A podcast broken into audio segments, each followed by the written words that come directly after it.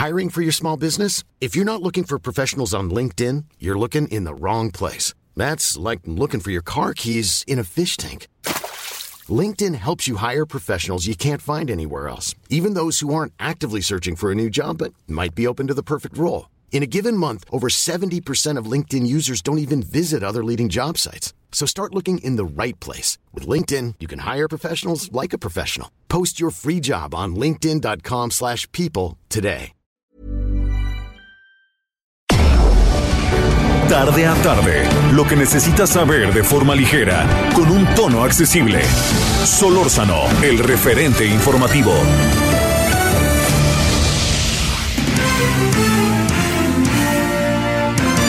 Amigos del país, ¿cómo les va a ustedes? Bienvenidos a este espacio. Estamos a través de Javier Solórzano, el referente informativo, y estamos listos para presentar a ustedes un resumen de algo de lo más sobresaliente que en este espacio se ha transmitido para ustedes a través de los micrófonos del Heraldo Radio a nivel nacional e internacional. Bienvenidos.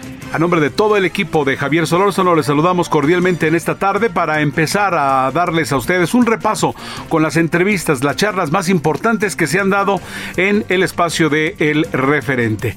Bueno, pues eh, Rafael Rojas, historiador, ensayista, licenciado en filosofía, doctor en historia por el Colegio de México e investigador del Centro de Investigación y Docencia Económica, el CIDE, pues es un personaje realmente muy importante en la vida académica y profesional de México. Él fue entrevistado por Javier Solórzano en torno a qué fue y qué será de la transición democrática.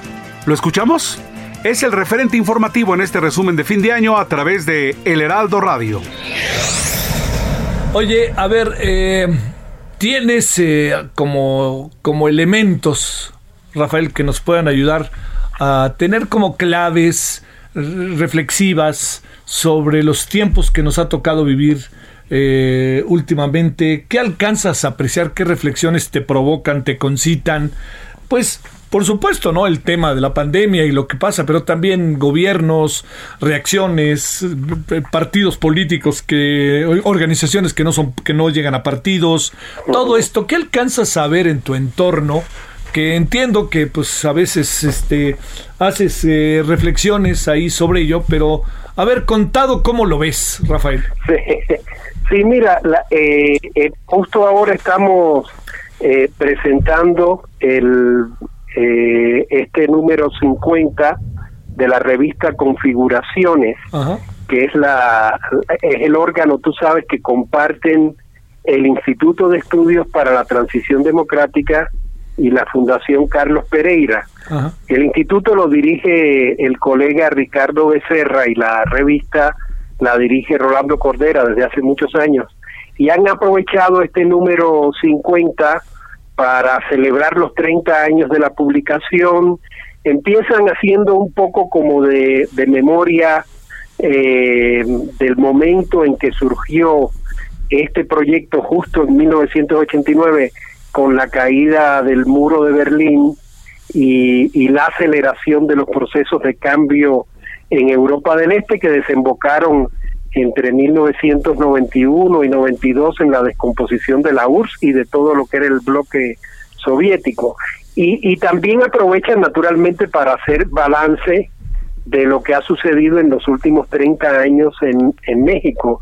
Y la verdad que es impresionante el resultado, eh, porque realmente lo que nos presenta es el panorama de un sistema político eh, que se descompone y se recompone en el lapso de unos 30 años, ¿no? Ahora estamos, de hecho, creo que en un nuevo proceso de reconfiguración del sistema de partidos, de los liderazgos nacionales, y yo creo que un momento de, prueba de las instituciones de la transición democrática.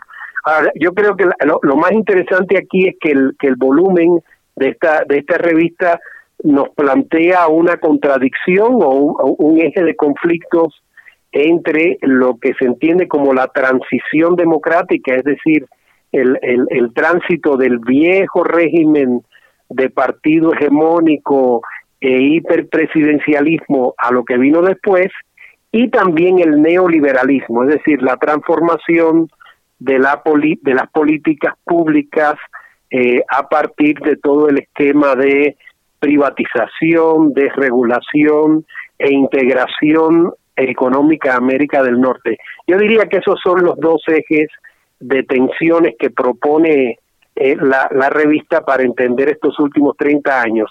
La transición por un lado y el neoliberalismo por el otro. Este es tan descartable el neoliberalismo como de repente eh, lo quiere hacer ver el presente régimen, y no lo digo de una manera crítica, ¿no? sino un poco como de una manera definitoria de su propia gobernabilidad. Yo creo que sí. Los datos que ofrece, por ejemplo, Rolando Cordera en su ensayo, desde lo que se llama desde el 89, el suyo y el nuestro, es, eh, son abrumadores sobre la, eh, el, el, aumento de la, primero sobre la, el, la poca capacidad del, de la política económica neoliberal para producir un crecimiento sostenido. Luego, eh, eh, eh Cordera señala que en los, la primera década del siglo XXI hubo ah, cierta disminución de la desigualdad, pero ya de, de, nuevo volvió a dispararse más o menos en los mismos índices en que había eh, estado en los años 90. Hay también un ensayo, eh, yo creo que sobre eso mucho más ilustrativo de, de Fernando Cortés, eh, donde ah, eh, reproduce todos los índices que hay para medir la desigualdad y ciertamente deja mucho que desear el, el periodo neoliberal. Sin embargo, creo que ambos, aunque son muy críticos con, con, con esa forma de regir la política económica, también parten de que hay elementos eh, que son irreversibles, como son, como es el, el peso que tiene eh, el comercio exterior y específicamente la integración eh, eh, eh económica a, lo, a, América del Norte. O sea, eso ya ya eso ya eso entra en una dimensión, digamos, de reajuste estructural de la economía mexicana que es muy difícil que pueda echarse para atrás. En cambio, yo creo que la valoración que hace la mayoría de los autores de la transición democrática, por ejemplo, por ahí hay un ensayo de José Woldenberg, muy, inteligente, hay otro de Carlos Flores Vargas, precisamente sobre el sistema de partidos, otro de Raúl, Raúl Trejo del Arbre sobre la, la relación entre el sistema de partidos y los medios de comunicación. En general, te diría que la la visión que transmiten de la transición democrática es mayoritariamente positiva. Ajá. No así de la política económica y mucho menos de los costos sociales de la política económica, porque una cosa es el neoliberalismo, digamos, como diseño eh, macroeconómico y otras y otras cosas son los efectos sociales, ¿no? Que ahí incluyen, por supuesto, desde los el, el, el, el daño ambiental, el de la violencia, eh, los feminicidios, etcétera. ¿no? Oye, eh, Rafael, eh, a ver, el inexorablemente el mundo en medio de todas estas circunstancias y sumemos ahí coronavirus tiende inexorablemente a, a, a caminar junto o no inquieta la cerrazón de algunos estados, o sea digamos, lo, algunas cosas que han pasado en la Unión Europea, por ejemplo, sí. algunas, incluso en algún sentido, lo que Brasil eh, a su manera, México a su manera, han venido haciendo y sobre todo lo que Estados Unidos ha venido haciendo. Eh, sí. ¿No vamos a estar juntos y vamos a estar juntos o qué alcanzas a apreciar, Rafael? No, bueno, mira, aquí eh, es interesante y, y, muy diáfana la forma en que tú haces la pregunta. La primera gráfica del ensayo de Rolando Cordera es un, es un estudio de la evolución del PIB en México, China, Brasil y Estados Unidos. Imagínate, entre 1950 y 2016. Sí. Y entonces tú ves la, la curva de Estados Unidos y China creciendo, creciendo, sobre todo a partir de, de los del justo de los años 80 y 90 y ya llega un momento, tú sabes que a, más o menos a mediados de la primera década del siglo XXI, eh, China comienza a sobrepasar a Estados Unidos en el en el ritmo de crecimiento del, del PIB. Y sin embargo, México y Brasil se quedan completamente rezagados. Eso quiere decir que la que las mismas fórmulas, digamos, las mismas recetas funcionaron bien para algunos países como China y, y no también para otros, ¿verdad? Como, como México y Brasil. también ahí, ahí en, ese, en ese análisis que hace Cordera eh, se, se ven tanto las limitaciones como este otro aspecto que te decía de lo, de lo irreversible, que son algunos cambios, porque si bien no, no crece demasiado eh, el PIB, sí hay una línea ascendente, aunque muy lenta.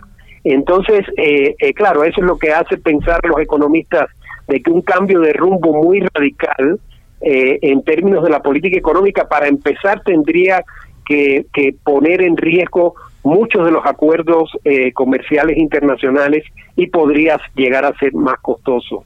Rafael, que sé que estás a nada de entrar al encuentro que van a tener en un ratito. Yo te agradezco muchísimo que estés con nosotros. Te mando un gran saludo, Rafael, y al agradecimiento. Gracias. Solórzano, el referente informativo.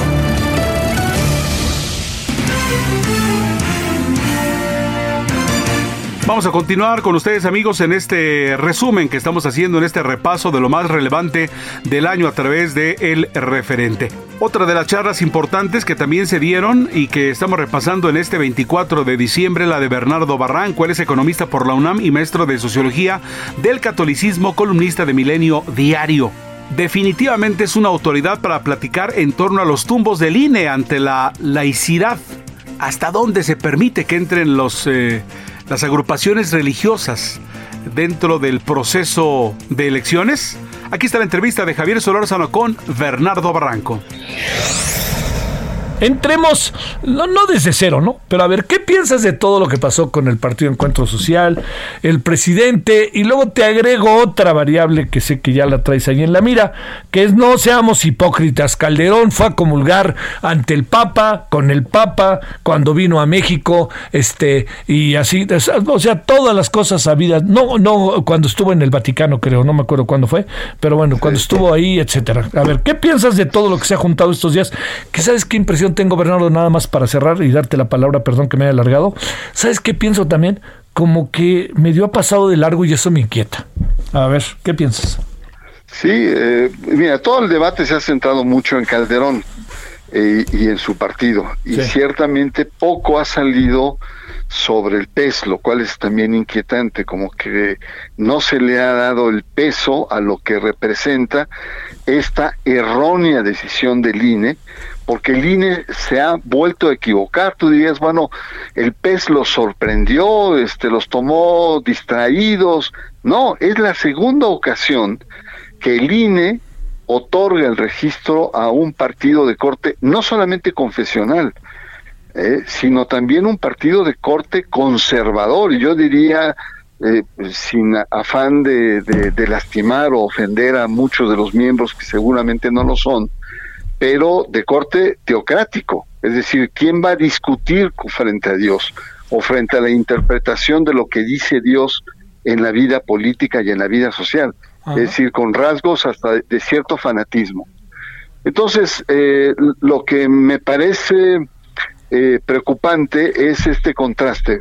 Vamos primero por partes. Eh, sobre la cuestión de, de los presidentes, yo creo que hay una enorme hipocresía de todos, nadie se salva. Y si quieres me remonto a López Portillo, cuando vino el Papa en 79, López Portillo no se acaparó al Papa y lo metió a los pinos y tuvo una misa con su mamá en los pinos. Es cierto, es cierto, es cierto. Me remonto también en a los años en, en, que viene el Papa en el, en el año 90, en el cenit, en la derrumbe del sistema socialista, viene como un estar en el cenit de su pontificado y arrasa a más de 20 millones de mexicanos que se congregan en mayo de 1990 y Salinas de Gortari intercambia, coquetea su programa de solidaridad con esta palabra clave eh, en el pontificado de Juan Pablo II porque él apoya a Solidaridad de, de Valesa y ahí, digamos, pelotean con ese concepto y por supuesto eso le trae muchos dividendos al presidente Salinas de Gortari.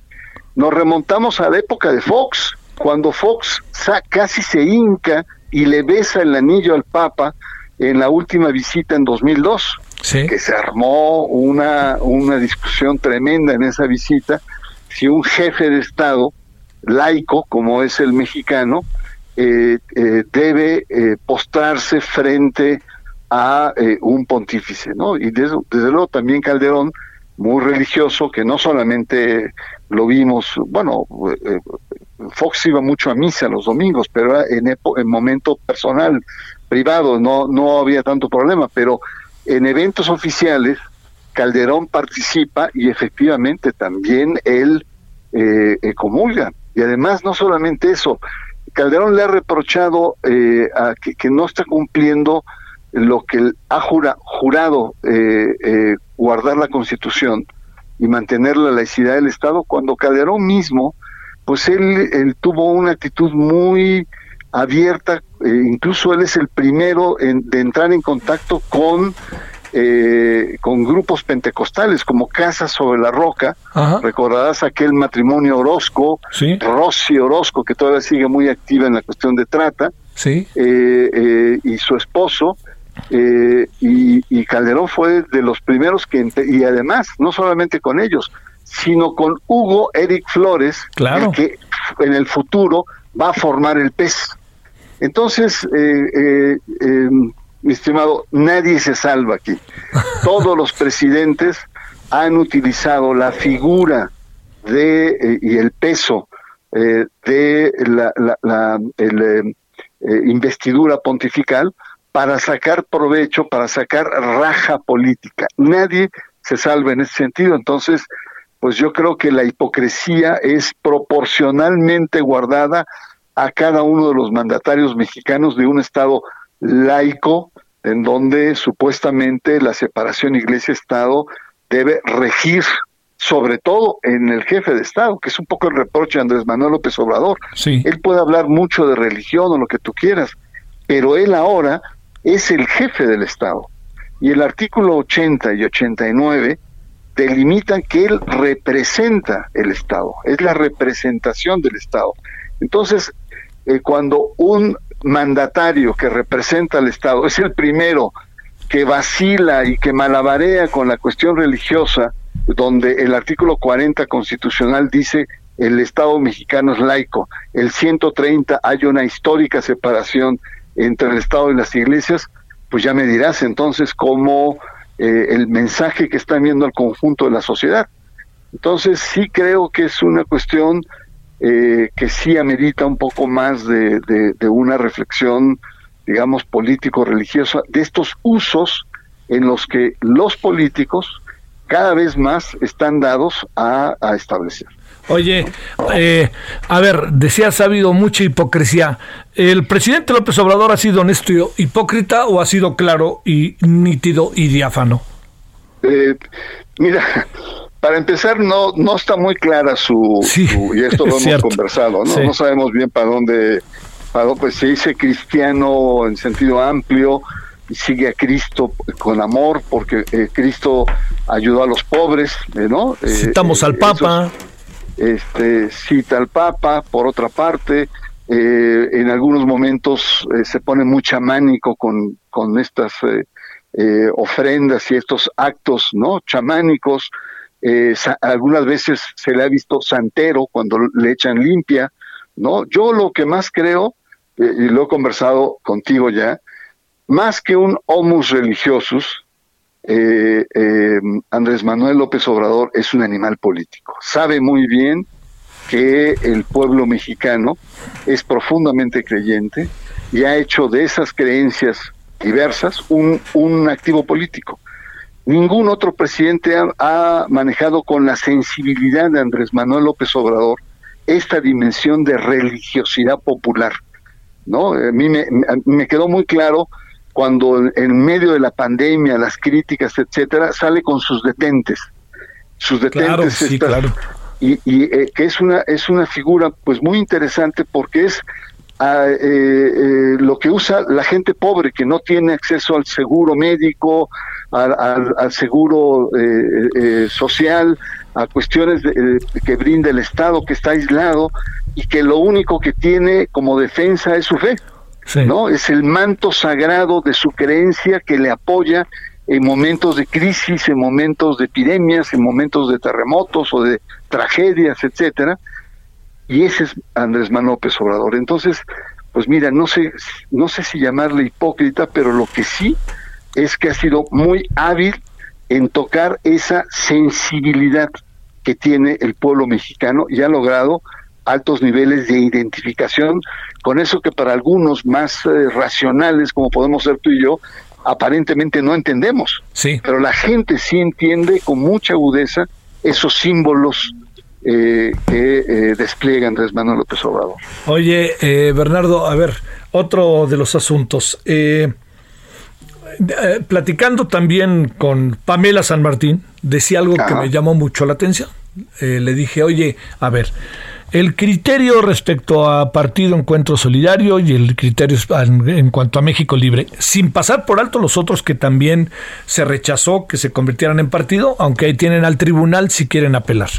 Pero el planteamiento de estos dos fue, es que eh, quizá en el caso de México Libre nos ajustamos de manera muy estricta a lo que dice pues las reglas, las normas que establecen si una organización puede ser un partido o no.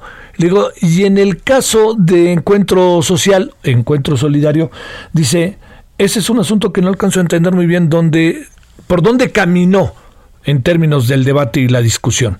¿Hubo debate sobre la laicidad para retomar el asunto que habías dicho originalmente respecto a este tema o todo tenía que ver con cuestiones estrictamente técnicas y junto a las firmas o no junto a las firmas? Es que ese fue el problema, eh, Javier. No hubo debate. Es decir, mientras Ciro y eh, eh, Córdoba eh, se enfilaron y dijeron, pues el partido realmente atenta contra la, el espíritu del artículo 40 y 130 constitucional, que es la laicidad, los demás consejeros, ninguno retoma ni siquiera la palabra laico, laicismo o laicidad. Se van por cuestiones procedimentales. El argumento fuerte eh, que planteó sobre todo eh, Córdoba, es decir, señores, hubo 15 ministros de culto en asambleas y por lo tanto ese ya es un indicio que se está faltando a uno de los principios rectores eh, que, que está planteado para el registro de partidos políticos. Y ahí la consejera Favela eh, fue cuando dijo, pues, eh, pues sí, eh, pues no son muchos, eh, dada la magnitud de la cantidad de, exorbitante de, de asambleas distritales que se dio en todo el país, y, y además, pues ya se, se sancionaron, y esas asambleas fueron eh, quitadas, fueron neutralizadas. Por lo tanto, entonces, y ahí sale Carla, eh, la otra consejera, diciendo no se vale sancionar dos veces, ¿no? Al partido Encuentro Social, cuando en realidad le corrige eh, Córdoba, le dice es que no estamos en, en momento de sancionar o no, estamos en momento de decidir dar el registro o no. Y hay indicios y que, que, que me dicen, y para mí basta que haya un solo ministro en alguna de las asambleas, organizando y activo, etcétera, para eh, retirarle o para no otorgarle el registro.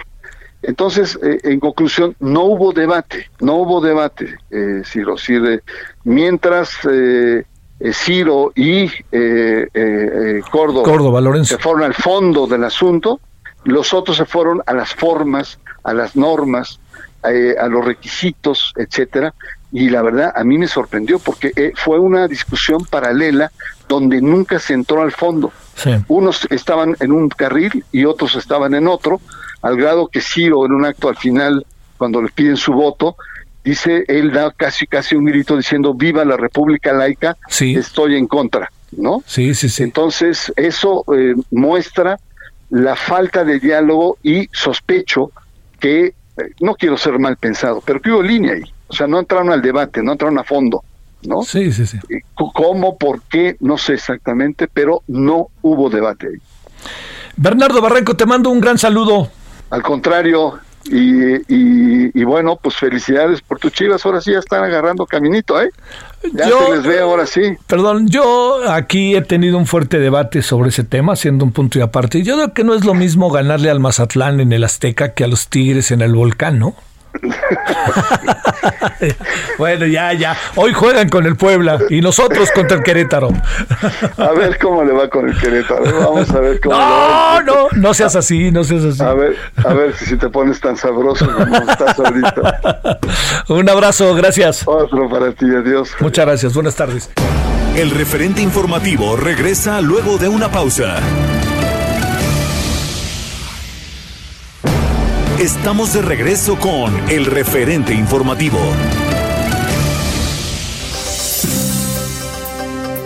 Lo más sobresaliente del referente informativo a través del Heraldo Radio.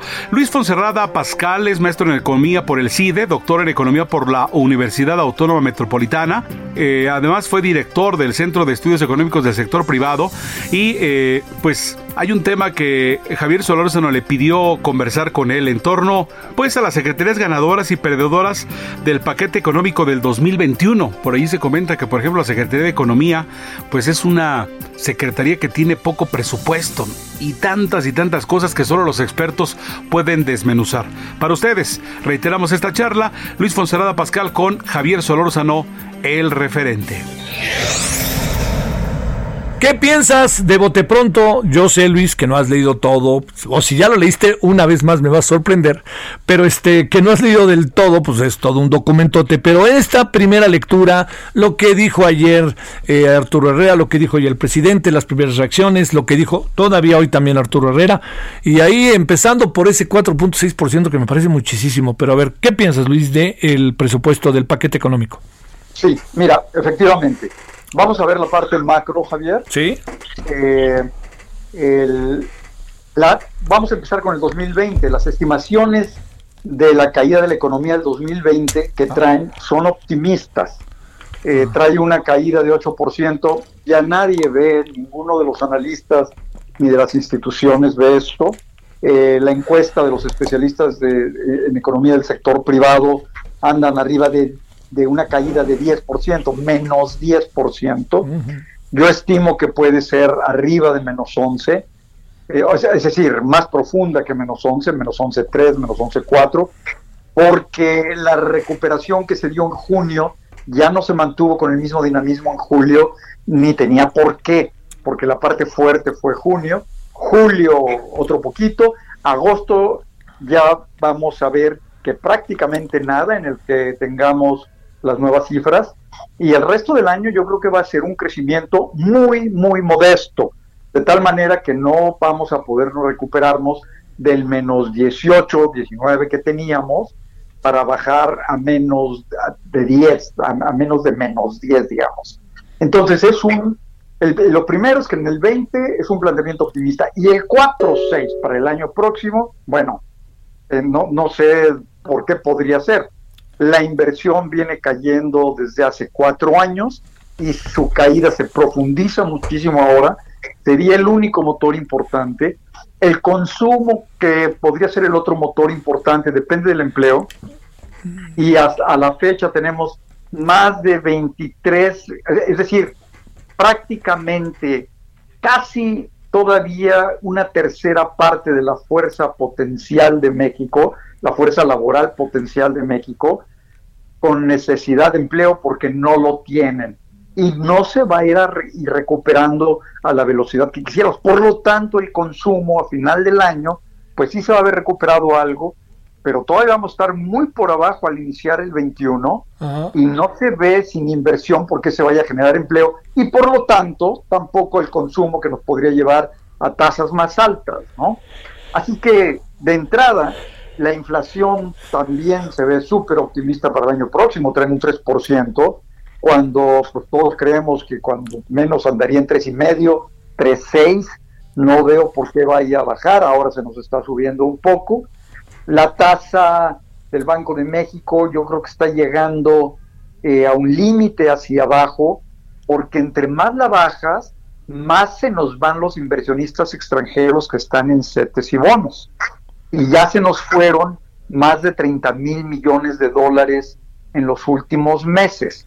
Entonces creo que ya estamos llegando a un límite y además la tasa de interés tampoco tiene un gran efecto en la economía, Javier, porque aquellos que son eh, agentes, empresas, personas físicas que, llenan los requisitos del crédito, son muy pocos, no es como en los otros países desarrollados, ¿no? Así que el efecto es muy menor a pesar del esfuerzo del Banco de México. ¿Por qué plantea? Por lo tanto, sí.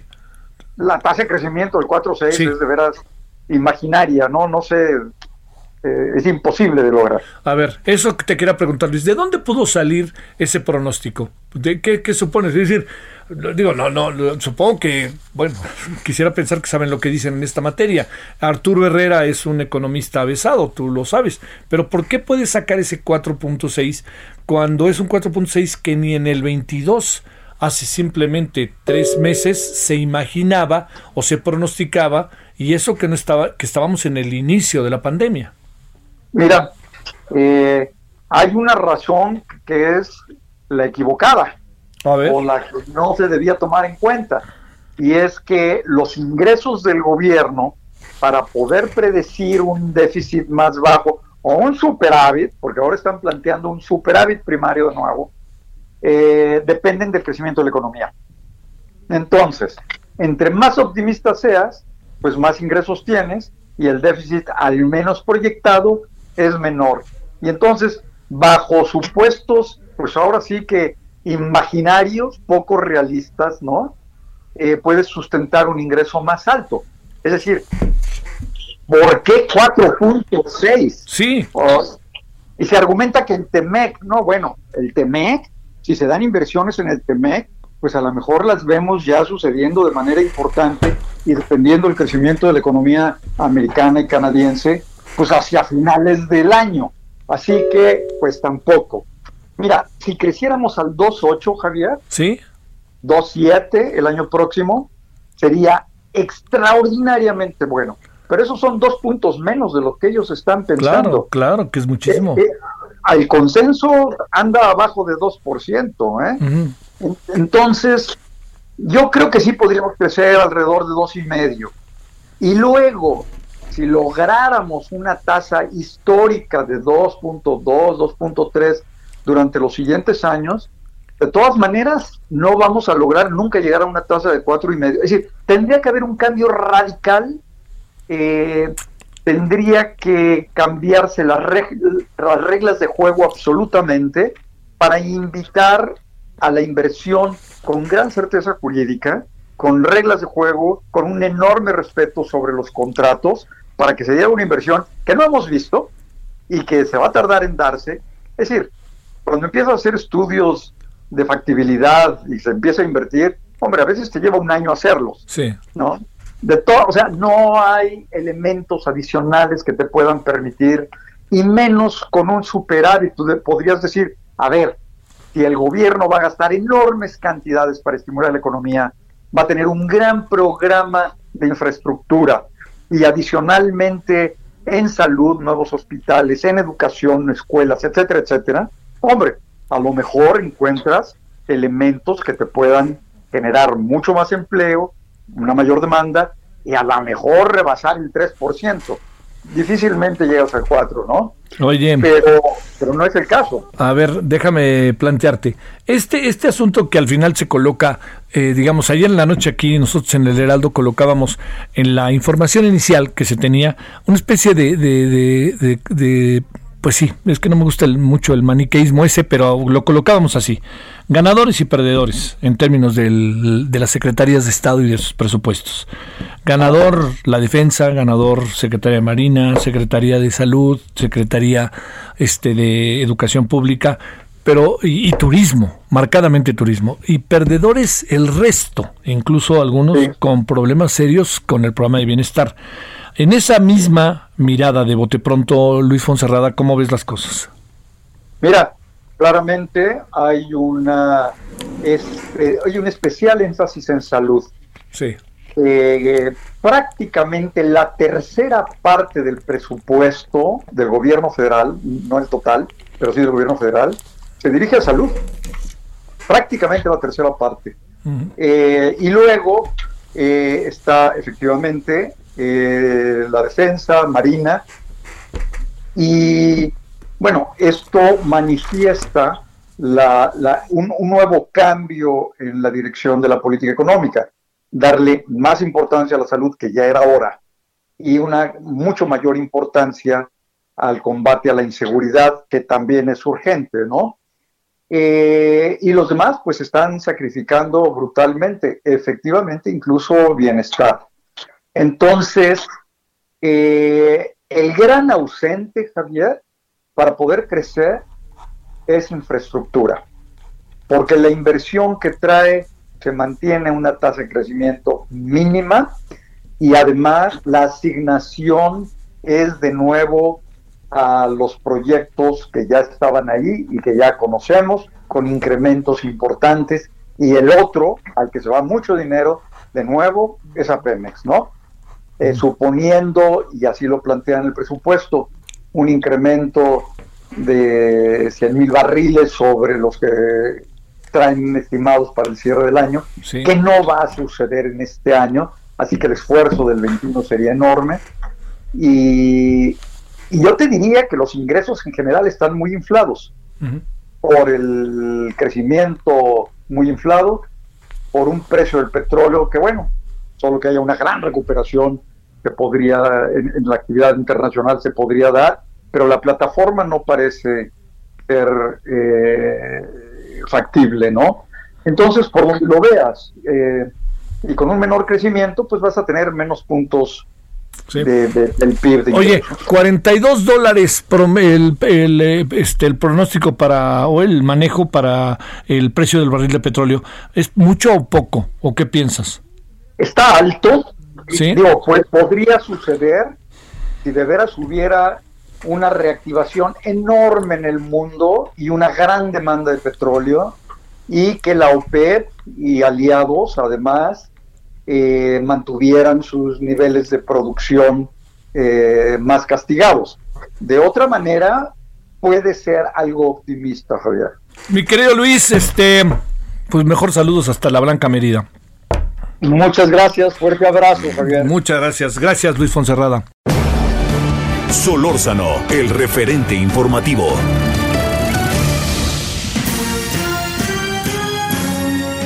Avanzamos con este resumen del referente Javier Solórzano, quien por cierto al entrevistar a Javier Oliva eh, eh, en torno a las Fuerzas Armadas y grandes empresarios beneficiados en el paquete económico del 2021, ¿los hay? ¿Existen? Vamos a escuchar esta charla que mantiene Javier Solórzano con este eh, profesor, profesor Oliva, que es profesor investigador de tiempo completo en la Facultad de Ciencias Políticas y Sociales de la UNAM y especialista en seguridad y defensa nacional. Las Fuerzas Armadas y grandes empresarios, ¿quiénes serán los beneficiados del paquete económico que se nos viene en el 2021? A ver, ¿por, ¿por qué no dividimos la conversación en dos, Javier?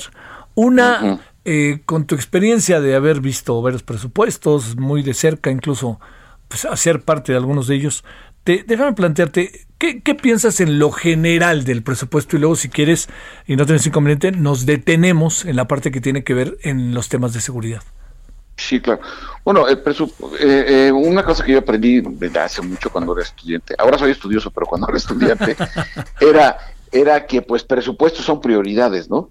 Incluso a nivel personal y de las familias, pues no se diga a nivel de los gobiernos, es decir, el monto destinado y los porcentajes, eh, no solo absolutos, me refiero en lo que corresponde solo a un ejercicio fiscal, pero también en los comparativos, eh, pues te denotan las prioridades, las, las expectativas e incluso, ¿por qué no?, los problemas eh, que visualizan los, los gobiernos sucesivos ante la ante las determinadas coyunturas.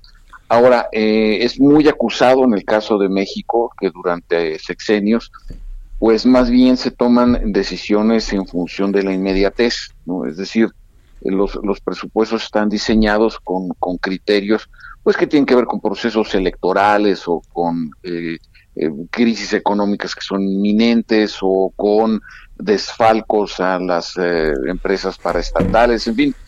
Y me parece que esa, digo, el hecho de que sea una tendencia o una inercia no quiere decir que sea lo normal, ¿no? Pero digamos que en este caso, pues vemos el, el, lo apuntabas en la introducción, el, creo que es el 620% de aumento a la Secretaría de Turismo, claro que hay que considerar que, estamos hablando de del macroproyecto del tren Maya, eh, por ejemplo, o también los incrementos a la Secretaría de la Defensa Nacional, el 20% el incremento a la Guardia Nacional, eh, un incremento menor, pero también para la Secretaría de Marina, la Secretaría de Seguridad. Entonces, eh, partamos del supuesto, eh, Javier, de que pues la seguridad es cara.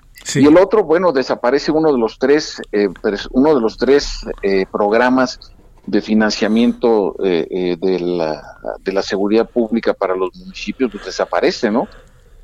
Entonces nos quedamos solamente con dos y hay que analizar qué va a suceder con ese monto que se destinaba a, a Fortasec, que era el, eh, programa de fortalecimiento de la seguridad pública en municipios y estados, alrededor de 300 eh, son los que recibían este apoyo, entonces ver si ese dinero se va a distribuir con los otros dos eh, impuestos, perdón, estos dos programas que se van a, a destinar también a la, a la seguridad local o qué va a suceder con ellos, porque sí es, sí es importante señalar que también la Secretaría de Salud eh, observa un importante incremento, absolutamente lógico y, explicable. Entonces, eh, ahora viene también la, el, incremento al, al, Instituto Nacional Electoral. Claro, vamos a tener las elecciones más concurridas en número de cargos a disputa en, la historia moderna de México, lo cual siempre lo dije que para mí me pareció un error concentrar todo el calendario electoral en una, una sola fecha, pero bueno, ese es otro tema. Entonces, sí, sí eh, observamos que hay y, decrementos muy, muy importantes en donde pues eh, prácticamente secretarias como la del trabajo, eh, que me parece, según lo que estuve estudiando justo para esta entrevista, es una de las más afectadas, ¿no? Sí, sí, sí, claro. De su presupuesto. Entonces, que pues es también, eh, uno, quisiera, claro, como analista y desde la, desde la distancia del, del observador, pues que también la Secretaría de Trabajo observara un importante incremento ante la, pues ya estamos en la crisis con los niveles de desempleo que se están viviendo. Entonces, pero pues evidentemente no hay, no hay para, para, para todo. Observamos que hay una contracción de la recaudación fiscal de aproximadamente el 2.8%, que es muy considerable. Entonces, al haber poca recaudación, pues evidentemente la asignación de los recursos tiene que ser mucho más eh, detallada. Ya veremos cómo, cómo se da la discusión. Esta es una, hay que recordarle a nuestro auditorio que eh, la aprobación eh, final del presupuesto es una competencia a nivel constitucional exclusiva de la Cámara de Diputados. Y claro, la Cámara de Senadores tiene su punto de vista y puede hacer observaciones, en fin, pero aún suponiendo que corrigieran en la Cámara de Senadores el presupuesto enviado por la Cámara de Origen, eh, al regreso a la Cámara de Diputados va a aprobarse como eh, quede, hipotéticamente hablando, desde luego, en una, en una segunda votación. Javier, ese sería mi primer comentario. A ver, vamos a, ver ahí algunas partes. Algunas partes, ahorita platicamos con Luis Fonserrada, por ejemplo, el tema de el crecimiento del 4.6 se ve rudo, eh, quizás no necesariamente el precio del petróleo, colocarlo en 42 dólares es lo más adecuado, también, se ve relativamente optimista, en fin, bueno, todas esas partes. Pero lo que, lo que finalmente Javier, eh, eh, Javier Oliva aparece entre nosotros es que se fortalece de manera se radicaliza, se mantiene, se fortalece la parte que tiene que ver con los temas de seguridad vía el incremento al ejército y vía el incremento a la marina, particularmente de estos dos casos. La pregunta aquí es, eh, ¿seguimos por esos terrenos en donde se les abre la puerta a los militares? No hablo de militarización, sino hablo más bien de un terreno en donde se militarizan las eh, dependencias, se coloca a integrantes del ejército en dependencias ya incluso administrativas, por más que nos cuenten que el currículum de quien está ahí es maravilloso. Esto, esto ¿cómo entenderlo? Desde una perspectiva presupuesto, pues tiene su lógica, pero desde una perspectiva social y política, Javier. Sí, precisamente en una oportunidad que tuve el lunes precisamente en el, en el periódico Reforma, yo lo que argumentaba en lunes y el martes, lo que argumentaba en esa intervención era que eh, en proporción a las eh, solicitudes y, e instrucciones, en este caso del presidente de la República como comandante supremo de las Fuerzas Armadas, pues tiene que haber, eh, y tiene, bueno, en, ya sería en tiempo pasado, porque afortunadamente se ocurrió así, tenía que ver con un incremento proporcional al número de responsabilidades que se les estaban asignando a las Fuerzas Armadas. No solamente la construcción de dos eh, tramos del tren Maya, sino pues estamos hablando de la construcción de los 266 cuarteles avanzados, que es el nombre técnico de la Guardia, de los cuarteles avanzados de la Guardia eh, Nacional. Eh, por otro, por otro lado, pues la construcción también de las sucursales del Banco de, Bienestar, así como eh, no hay que olvidar que además las Fuerzas Armadas en sus labores específicamente apegadas a sus leyes orgánicas, me refiero a la Armada, la Fuerza Aérea y el Ejército, pues tienen que resguardar instalaciones estratégicas, ¿no? Que lo mismo va del sistema Kutsamala a aeropuertos que tienen un particular tráfico de personas y, mercancías, así como también en el caso de la Guardia Nacional, que está custodiando los dos oleoductos más importantes del país. Uno termina precisamente aquí en la Ciudad de México, en Azcapotzalco, y el otro en la refinería de Salamanca. Entonces, el número, el número, el número de responsabilidades, pues evidentemente requieren, desde mi punto de vista, por ejemplo, cómo van a reponerse los casi 50 mil elementos que pasaron de la policía militar a la Guardia Nacional, porque pues eh, las unidades de la policía militar son muy importantes dentro de la, de la administración de la infraestructura militar en el país, y me estoy refiriendo también a la policía naval, pues porque resguardan las, los cuarteles, resguardan por supuesto las instalaciones eh, que tienen que ver con eh, el adiestramiento, las unidades habitacionales, entonces, sí, es, eh, eh, sí me parece que es importante que el Poder Civil eh, considere la serie de responsabilidades que le ha asignado a las Fuerzas Armadas y que en esa proporción pues se le, se le asigne al presupuesto. Entonces, en ese sentido, probablemente, Javier, y al auditorio le parezca un tanto anticlimático lo que estoy señalando, pero me parece que es proporcional al número de funciones que de alguna manera al, tienen que ver con sus eh, con lo que les está pidiendo precisamente el, presidente. sí, claro, claro, está ahí. Oye, eh, a ver, este eh, es un asunto que tiene camino de regreso, no tiene camino de regreso. Las fuerzas armadas se sienten, pues, este, demasiado utilizadas, pero al mismo tiempo muy consentidas. Es evidente que hay dinero. ¿Qué, qué, qué estará pasando allá adentro, eh? Pues mira, así, bueno, la verdad es que yo estoy confinado y salgo muy poco. Sí, claro. ¿Qué supones que, anda pasando por ahí? Yo, mira, lo que, lo que he visto y, estudiando otros casos, acabo de comprar un libro, por cierto, eh, del Fondo de Cultura Económica, que está en la mesa de novedades, que se llama Democracia y Militarismo en América Latina.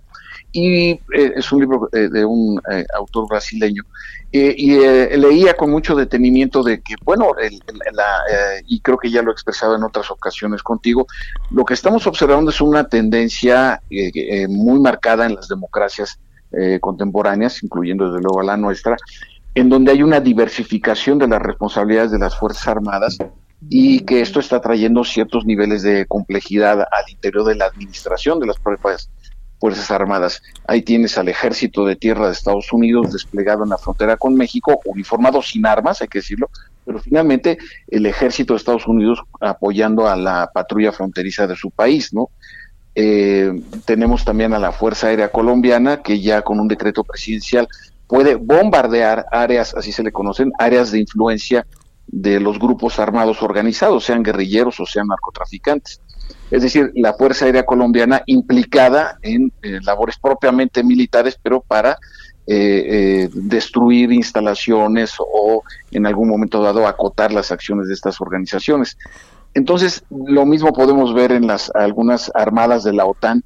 Eh, como sabemos, la, frontera más mortífera del mundo es el Mediterráneo.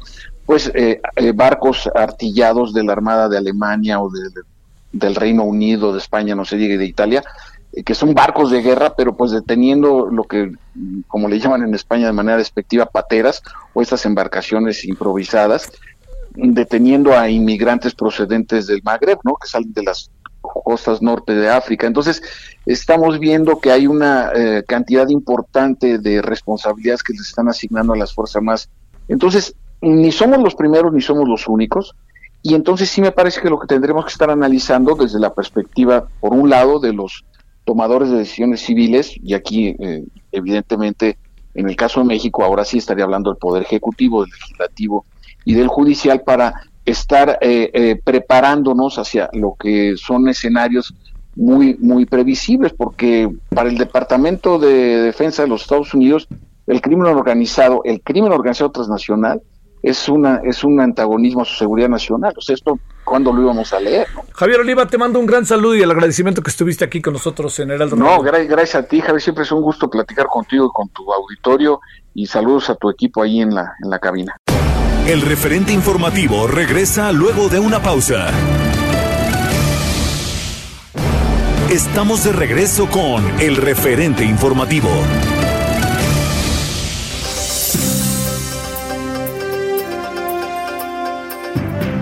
Gracias por continuar a través del Heraldo Radio en esto que es el resumen de lo más importante del año en el espacio de El Referente Informativo.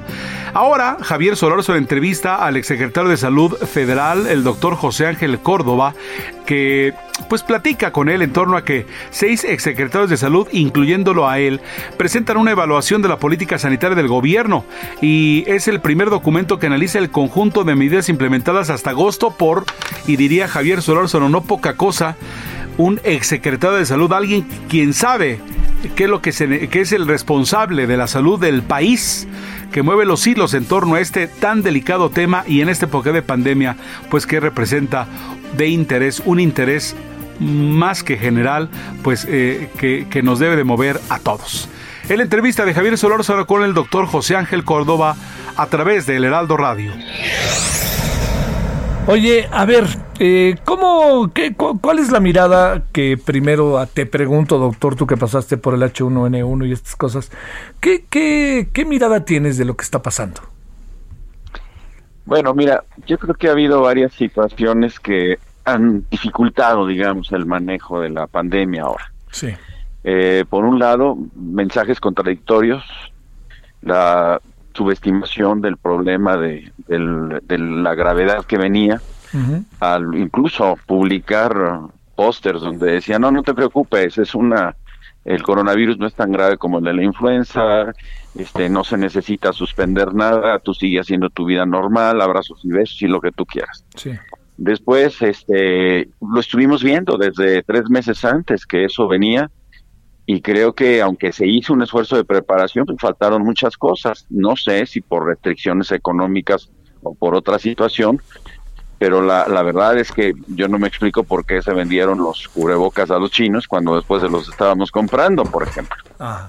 Este, otras cosas también, bueno, eh, todo el, aspecto de eh, tuvimos la oportunidad de vivir desde la fase 1 la importación del virus en donde la actuación es diferente y es, eh, siento, mucho más sencillo. Digo, siento porque yo lo que vi ya estaba en, transmisión comunitaria, ya el virus ya estaba diseminándose entre la gente.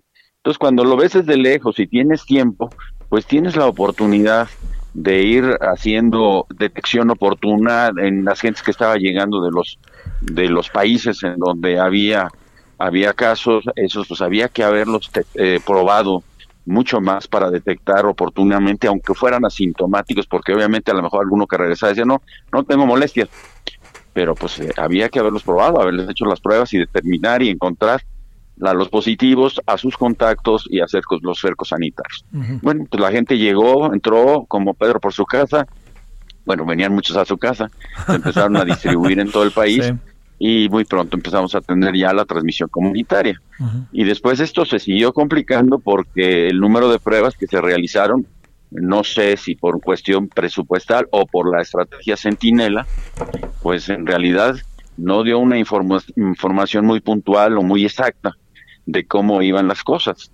Hasta que hubo un momento de que se tuvo que reconocer que era estrategia Centinela y que había que multiplicar por 8.2 el número de casos que estaban este, informándonos cada día.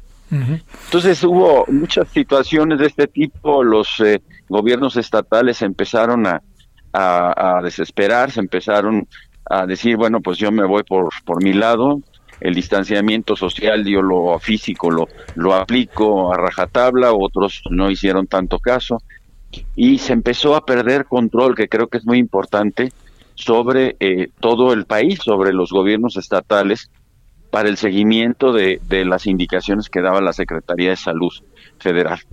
Creo que esto también tuvo un fundamento, el, el hecho de que el Consejo de Salubridad General se reuniera hasta 20 días después del inicio del primer caso aquí en México, pues fue una mala señal, porque ese es el organismo máximo presidido por el presidente de la República, en donde se toman las decisiones, se dan las indicaciones y las indicaciones se deben de, ofrecer, de obedecer por todos. Y esto se debió de haber este, establecido para que toda la gente se alineara y todos los estados se alinearan.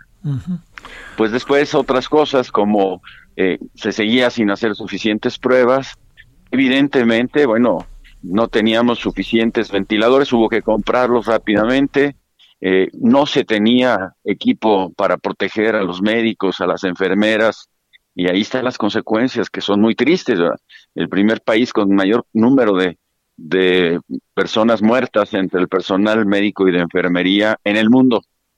Y esto está en relación, por una parte, con la falta de protección y por otra parte, por la falta de capacitación. Y cuando hablo de capacitación, yo sí te puedo decir que el, uh, el porcentaje de éxito de que tú salgas de, de la gravedad es muy diferente en uno de los institutos nacionales, que es muy alto, donde puedes salvarte, a otros de los hospitales que fueron habilitados, y no porque no haya la buena voluntad o el deseo de trabajar o, o la entrega como médicos o enfermeras, sino porque no hubo tiempo de darle la capacitación. Llegaron los ventiladores, pues sí, muy bien, pero a ver, ¿y ahora cómo se manejan? Sí, Entonces todas estas cosas influyen en los resultados. Sí. Eh, y bueno, entonces esto pues ha llegado hasta donde estamos, con una duda en cuanto a la credibilidad de las cifras, este, con una mortalidad que bueno, ya pasó de lo catastrófico, que ahí también creo yo que cuando estás viviendo algo nuevo, pues no hay que hacer pronósticos si todavía no sabes de qué se trata. Claro. Ni decir que es bueno o es malo, es mejor decir que hay que tomar muchos cuidados, aunque digan que eso puede eh, provocar pánico, yo creo que si se dice este claramente, eh, transparentemente, no es un problema, al contrario, puede lograr el apoyo de la ciudadanía como a mí me pasó en, en el 2009. Bueno. Oye, doctor, este, se nos acaba el tiempo, pero ¿no Sí, te importaría que volviéramos a hablar esta semana? No, el, el viernes, si tú quieres. Órale, ¿no? Te buscamos y le damos una vuelta más pausada al asunto y me dejas preguntarte dos, tres cosas por ahí, derivado de tu experiencia y de lo que estás viviendo ahora y que estás viendo ahora, ahora en tu papel de, de médico, ahora sí que en su casa, ¿no? Como luego dicen.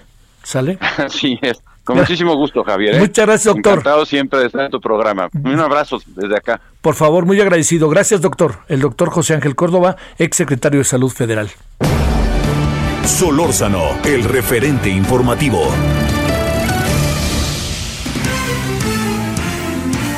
Regresamos con lo mejor de el año a través del espacio de El Referente Informativo. Javier Solórzano entrevista a Alexa Jiménez, que es representante del grupo de mujeres agricultoras defensoras del agua, mejor conocido como Adelitas.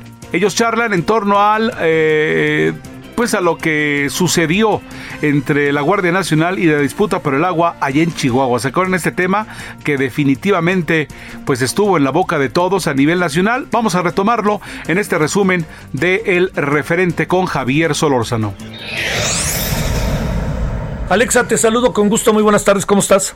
Hola Javier, muy bien, gracias a Dios. ¿Y tú? Gracias que tomas la llamada. ¿Dónde estás físicamente ahorita?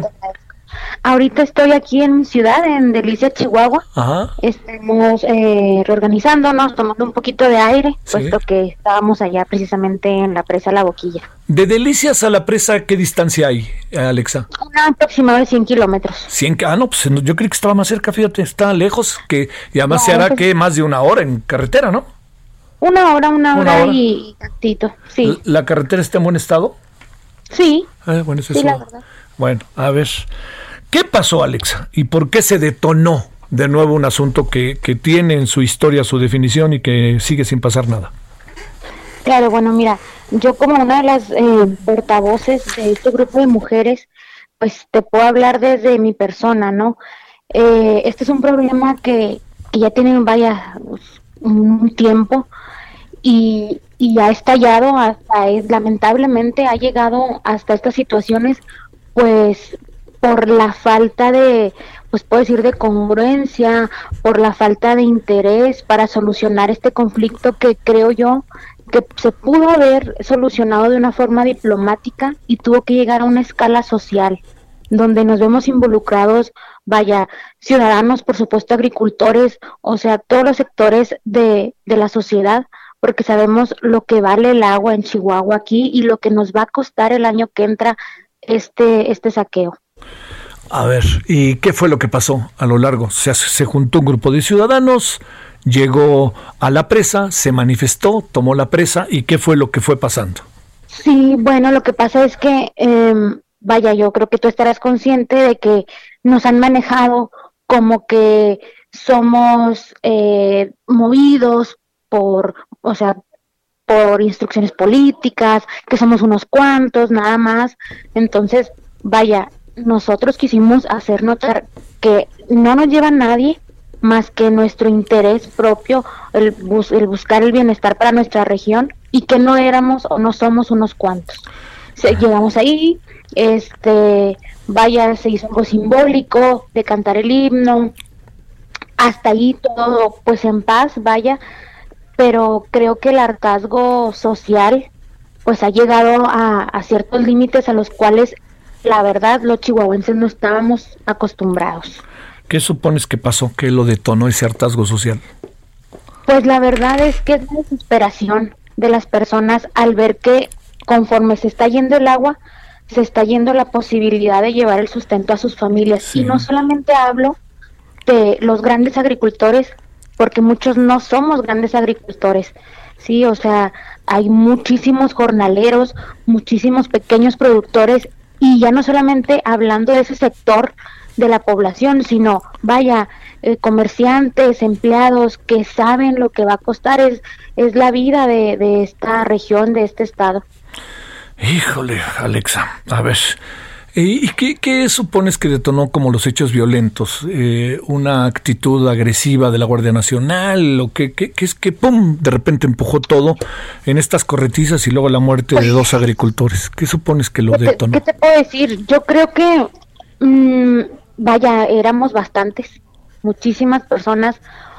Creo que el momento de querer replegarnos no fue la mejor, los mejores modos puesto que nos recibieron con gases lacrimógenos, o sea, bueno, muy difícil, ¿verdad? Entonces, claro, como te comento, el hartazgo, la desesperación de cada persona ahí presente, ah. más la falta a lo mejor de, pues de capacidad para manejar, pues vaya, era una bomba de tiempo. Sí, oye, este, el presidente ha dicho que están exgobernadores, que es el PAN, que hay son los conservadores, en una reacción que entiendo que no les ha de haber caído muy bien, que digamos, ¿verdad? No, bueno, pues mira, creo que cada persona de este estado, vaya de la región y, todos los que estamos eh, actuando como ciudadanos responsables, porque creo que es deber de cada ciudadano velar por la integridad de su región. Este, nos queda muy claro que esto va mucho más allá de los límites políticos, o sea, aquí es cierto, estamos estamos unidas y con el mismo objetivo personas de diferentes ideologías políticas. En lo personal, yo no pertenezco a, ningún lado, o sea, a ningún partido. a ningún exacto. Eh, y sé que muchos, que yo y muchos a lo mejor sí tendrán sus preferencias, pero aquí habemos de todos los colores y todos los sabores. Esto aquí nada más nos está uniendo el interés de salvaguardar la integridad de la región que, que se da gracias al agua. Oye, este, ¿qué viene, Alexa? Bueno, pues eh, toca organizarnos bien, como te comento. Aquí en Chihuahua no estamos acostumbrados ni a manifestarnos siquiera, ni tampoco a tener que llegar a defender de esta forma algo. Pero pues toca reorganizarse y, y, tratar de sacar esto adelante lo mejor que se pueda. Somos gente de paz, no, nosotros no buscamos un enfrentamiento, no queremos, solamente queremos que las cosas se lleven a cabo como debe ser. Ahorita mencionabas algo del tratado. Sí. Ok, bueno, eh, el tratado para hacer eh, desde un inicio no es benéfico para México, pero bueno, ya si no se discuten los términos, por lo menos que se lleve a cabo como está estipulado. Sí, claro. ¿Qué, qué, les dicen las autoridades federales? Porque eso es un asunto que va de lo federal a lo estatal y de lo estatal a lo federal. Claro. Pues mira, creo que como tú mencionas, las declaraciones, eh, vaya, por parte del presidente han sido pues un poco lacerosas hacia nosotros. Entonces, estamos buscando la paz, pero recibimos otra cosa, entonces pues ha, sido muy muy difícil, más cuando estamos pues con la angustia, ¿verdad? Eh, de que vemos llegar a más elementos de la Guardia Nacional, entonces es donde decimos, bueno, mm, buscamos la paz o queremos la paz, pero ¿qué está pasando? ¿Sí? ¿Por qué nos vemos eh, en esta situación cuando, como te comento, somos ciudadanos Mm, no somos delincuentes y, cada vez más nos llenamos de angustia e incertidumbre de ver qué es lo que nos espera. Híjole, híjole. ¿Va a haber otra manifestación? a ver, espérame, no, algo muy importante. ¿Qué supones que pasó con los dos agricultores? Una, la mujer que según he visto en testimonios que he escuchado a lo largo del día, fue atacada con cinco balazos en la espalda y afortunadamente su pareja, todo indica que, o quien iba con ella, pues para ser más preciso, este, ha salvado ya la vida. ¿Qué, qué es, es? ¿Tienes información de lo que pasó con ellos? La verdad no, porque aquí, al igual, es una situación que está eh, muy turbia, o sea que no, ¿cómo te quiero decir? Serían puras suposiciones, no hay nada todavía tal cual establecido. Entonces, eh, hay muchísima información al respecto, ¿verdad? La, eh, lo que se coincide, y no me atrevo, o sea, es que fueron elementos de la Guardia Nacional, que iban ellos, que venían de la manifestación, etcétera. No, es un hecho sumamente lamentable, de verdad, este, creo que esto, como te digo, ha llegado a escalas que creo yo no tendría por qué llegar.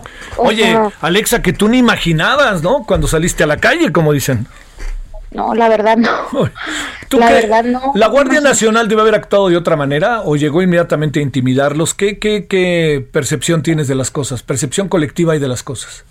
Eh, bueno, aquí creo que sí se debió haber procedido de otra forma. Eh, no sé, tal vez al, ver ahí eh, tanta gente buscar un diálogo, sí. Eh, me explico. Muy bien. Eh, no, no sé. Íbamos mm, mujeres, o, sea, muchísimas personas se pudo haber eh, llegado a un diálogo y como te comento, creo que ni siquiera debimos haber llegado a esto porque muchas veces se ha tocado la puerta del gobierno federal buscando diálogo, buscando comparar información, eh, vaya, y esa puerta nunca ha sido abierta de la forma correcta o a veces eh, con información contradictoria, o sea, ha sido muy, muy difícil que de verdad creo que no debimos haber llegado a esto, o sea, se pudo haber evitado. Bueno, este, pues eh, Alexa, te mando saludos y seguiremos si te parece en comunicación la semana que entra. Digo, esperamos que esta llamada, las muchas que seguramente están recibiendo, los comentarios, la información, el gobernador, ¿cómo ves que está actuando? ¿Qué alcanzas a apreciar? Bueno, ahora hizo unas declaraciones enfáticas, ¿verdad? Eh, refiriéndose a brindando el apoyo. Es claro que no está a favor de la violencia, a favor de si me explico, eh, mostró ahora cierto apoyo al movimiento. Esperemos que así sea. Le estamos pidiendo que, pues, que por favor, pues vaya, cuida a su estado, que, que nos mande unidades, ¿verdad?, de la Policía Estatal. Eh, simplemente a salvaguardar la integridad de los ciudadanos, no más, o sea, no, como te digo, nosotros no buscamos enfrentamiento, nosotros no buscamos otra cosa que no sea vivir en paz, Sí, no. Eh, y, trabajo que no sabemos hacer otra cosa. Te mando un saludo, Alexa, y te agradezco muchísimo, Alexa Jiménez, que hayas tomado la llamada. No, te agradezco mucho, estamos a la orden. Muchas gracias para ti. Gracias, Alexa. Solórzano, el referente informativo. Irene Levy, presidenta de Observatel y profesora de la Universidad Iberoamericana. Querida Irene, con enorme gusto te saludo. ¿Cómo has estado? Queridísimo Javier, muy bien. Eh, aquí, pues, efectivamente se me hacía raro que dejaras pasar este tema porque es un tema pues este muy muy importante pero que con tantos temas a veces eh, eh, hay una una especie de indigestión informativa pero desde luego estoy de acuerdo contigo es muy importante oye y este y el tratamiento que hace el gobierno del señor Trudeau satisface a los y las canadienses siempre hay inconformes eh, querido Javier como como en todos lados pero mira nada más para que te des una idea si tú entras a Canadá eh, porque tienes alguna excepción y no haces tu cuarentena, te pueden multar hasta con 750 mil dólares y no se andan con rodeos. y por otro lado, si tú te reúnes con la gente, con gente, porque aquí están prohibidas las reuniones, no es nada más yo confío en el pueblo que no se reúna, que están prohibidas. Si tú te reúnes con personas que no son de tu familia y que no viven en tu mismo domicilio, las multas son de alrededor de 10 mil dólares y las han impuesto y no se tientan el corazón. Entonces sí, es, es otro otro tipo de, gobierno, querido Javier. bueno, además del gusto de saludarte, querida Irene, cuéntanos, ¿existen todavía los tiempos oficiales o ya no? ¿Qué pasó? No entiendo qué está pasando por ahí, ¿eh? Oye, pues yo entiendo menos, pues el, presidente López Obrador dijo que en abril, en abril dijo, a mí ya no me sirven los tiempos oficiales porque estos de radio y televisión, eh, porque pues yo ya con mis mañaneras ya la hice, estos 18 minutos en televisión y 35 minutos diarios en radio, eh, ya no los necesito, entonces voy a renunciar a mi 40%, es decir, al 40% que le corresponde al Ejecutivo, y voy a permitir que las estaciones de radio y de televisión comercialicen eso porque la están pasando mal, porque además yo ya no pago publicidad oficial. Y entonces lo que hizo fue emitir un decreto y dijo, voy a disminuir, con esto disminuyo el 40% y quedan en lugar de 18 y 35 en, en televisión y radio respectivamente, quedaron 11 y 21. Su porcentaje, porque la ley de comunicación social distribuye el total en diferentes órganos, el legislativo, judicial y los, los autónomos. Pero pues todos pegamos el grito en el cielo. Yo recuerdo que hasta tuvimos una plática también al aire contigo y dijimos, oye, pero en plena pandemia está renunciando a tiempos que pueden ser importantes para informar, nos parecía un despropósito, pero bueno, se publicó el decreto. ¿Y qué pasó? Pues que ahora eh, lo que pide Jesús Ramírez y también el presidente de la República eh, le solicita al Instituto al Instituto Nacional Electoral y a los partidos políticos, oigan, cedan sus tiempos oficiales en radio y televisión porque necesitamos difundir mensajes eh, respecto a la pandemia, pues estamos en una situación complicada. Entonces, pues ya está un poco mm, pues eh, difícil el mensaje porque por un lado dijo que no se necesitaban y por el otro lado ahora le pide al INE que renuncie, me parece eh, complicado eh, la forma en que lo está haciendo, sobre todo porque se acercan, como bien lo sabes, el año que viene elecciones intermedias muy, muy importantes para nuestro país. A ver, este, como tal, en términos legales, para decirlo de esta manera, Irene, ¿qué tendría que pasar? O sea, este, digamos, ya Morena, por supuesto que dijo, claro, lo que quieran, todo lo que ustedes digan y manden, pues claro, ¿no? Pero a poco Morena también usa tiempos, este, usa los tiempos oficiales. Pues habrá que ver si el resto de los partidos les cede los tiempos oficiales e incluso los el propio INE le cede sus, sus tiempos oficiales. Yo no lo veo tan fácil y me parece un poco injusto te diría yo que hasta con jiribilla, porque es tan sencillo como que si el presidente modificó el decreto de los tiempos oficiales para, entre comillas, regresarles el 40% de los tiempos, pues tan fácil como emitir otro decreto presidencial y decir, fíjense que en este tiempo de pandemia voy a volver a ocupar estos minutos que les quité, siete para televisión y 14 para radio, y en este tiempo los voy a ocupar, ya después les aviso cuándo se los vuelvo a regresar, pero por el momento los voy a utilizar. Y pues así de sencillo lo podría hacer el presidente de la República, pero es por eso pues que la, la suspicacia está eh, al orden del día, eh, porque si los partidos dicen no, pues quien se ve muy mal eh, mediáticamente son los partidos. Ay, qué bárbaros, los partidos no quisieron ceder sus tiempos para informarnos de la pandemia. Qué barbaridad. Estos son mis principios y si no les gustan traigo otros, ¿no? tal cual, tal cual. Entonces está complicado, está complicado, eh, querido Javier. Yo pienso que, este, mm, pues, eh, Ciro Murayama andaba muy activo ayer en redes diciendo, bueno, ¿por qué no el presidente modifica su su decreto? Y pues creo que si eso es lo que lo que quiere, es lo que tiene que hacer.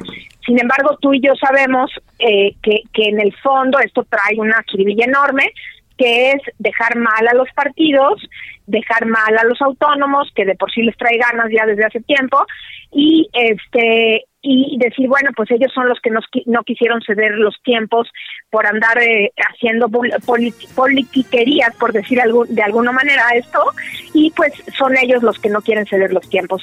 Cuando en realidad él jurídicamente lo que debería de hacer es modificar el decreto para regresar los tiempos que le cedió de nueva cuenta a la radio y a la televisión. Gracias, Irene. Hasta luego. Abrazos. El referente informativo regresa luego de una pausa. Estamos de regreso con el referente informativo. Ahora vamos con el presidente de Aurech y dirigente de agua en Chihuahua de Presa La Boquilla, Salvador Alcántara. Salvador, gracias que tomas la llamada. Muy buenas tardes, ¿cómo estás? Bueno, buenas tardes, mire, no está Salvador, tu servidor es Martín Parga Castillo. ¿Me puede decir, eh, Martín, qué es lo que usted hace? Sí, como no, somos el director general y enlace de las unidades de riego en el estado de Chihuahua. Muy bien, gracias, eh, Salvador. Eh, Martín, eh, ¿qué, fue lo que pasó? ¿En, medio de qué estamos, Martín, que se ha convertido en un asunto nacional y yo creo que usted lo sabe con toda claridad? Mire usted, Javier, evidentemente es la falta de información. La falta de una información que para los, los agricultores de Chihuahua siempre hemos estado en pugna con el gobierno federal, no el actual, que quede claro, con los anteriores también por la transparencia, la transparencia que se debe de manejar una contabilidad de un recurso, de un bien nacional que es el agua. En efecto, que es de la nación, pero que nosotros siempre hemos contemplado cómo están reportando y cómo se mueve el agua en todo el norte de México, sobre todo para cumplir con la obligación del Tratado de 1944. A ver, pero ayer hubo incidentes que no necesariamente habían sucedido en otras ocasiones ante una demanda ciudadana que todo indica era pacífica y no como dijo la Guardia Nacional en un primer comunicado, que se estaba llevando efecto una agresión y entonces reaccionaron ante la agresión. ¿Esto cómo lo podemos ver, Martín? Pues es, es, el manejo de la información, Javier, el manejo de la información otra vez. Sí. El, el, el, el, hecho se ocurrió en Antier. Antier, perdón, sí, perdón, perdón. ¿eh? Sí, antier. Entonces, desafortunadamente, dos compañeros ya a 80 kilómetros de donde está la presa, sucedió el hecho lamentable de, una pareja de compañeros aquí vecinos de, del municipio de Miyuki, Chihuahua. Lamentable, hecho que lamentamos terriblemente porque definitivamente lo único que fue esta gente fue buscar, ya estaba retornando ellos, imagínate, ya estaban retornando ellos a su casa ya estaban a 15 minutos de llegar a, su casa cuando sucede este hecho lamentable. Bueno, insisto, no había pasado nunca que el gobierno federal intentara trasvasar, sacar agua de las presas de Boquilla y Madero con destino al río Bravo. Oye, ¿qué, qué ¿tienes una información de lo que pudo haber pasado con esta pareja a 80 kilómetros, ni más ni menos que de la presa? Exactamente, esa es la ¿qué te puedo decir? La gran incógnita. ¿Qué pasó? ¿Qué pasó? Porque el, la, vuelvo a repetir, estábamos muy retirados de, donde se encuentra la, estructura civil de la presa, de donde sucedieron todos los hechos, que ya todos por todo el país conocidos. Entonces, definitivamente estaba muy lejos y ahorita, vuelvo a repetirte, no sabemos qué está pasando, no hay un lazo de comunicación, no hay una comunicación del gobierno federal no sabemos en realidad, solo lo que estamos viendo es llegando más soldados. Oye, este, eh, una opinión sobre lo que ha dicho el gobernador, sobre lo que ha dicho el presidente para cerrar, Martín. Perdón. Una opinión sobre lo que ha dicho el presidente y lo que ha dicho el gobernador respecto al conflicto para cerrar, Martín.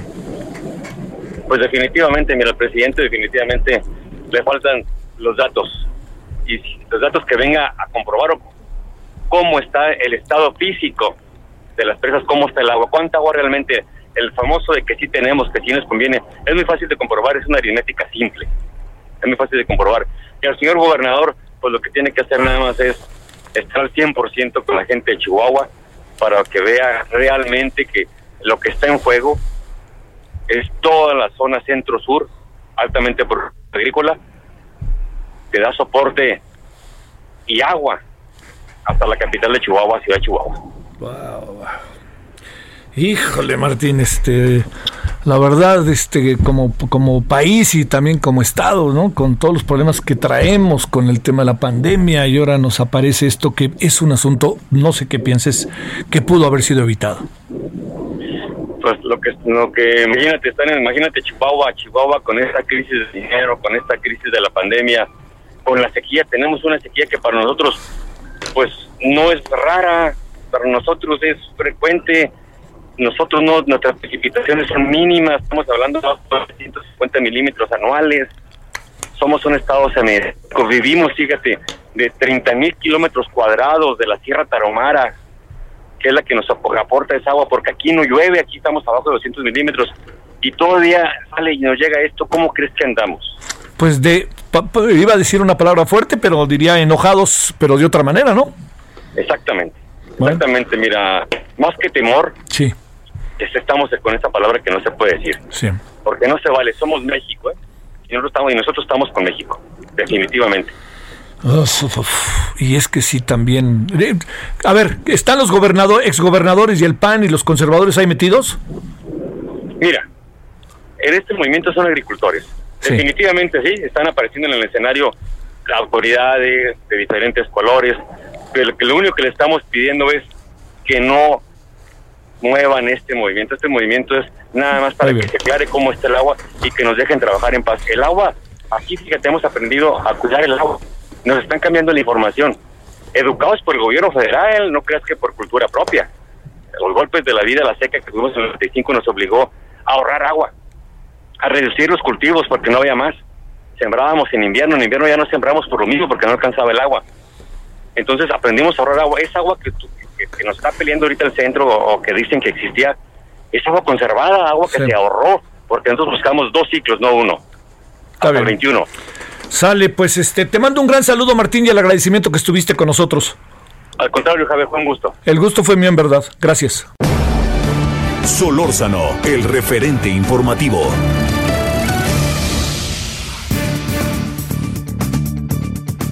en este 24 de diciembre, esperando que ustedes tengan una noche muy pero muy familiar. Este es el resumen del referente informativo Javier Solórzano y ahora entrevista a Kenia López Rabadán. Ella es presidenta de la Comisión de Derechos Humanos en el Senado de la República.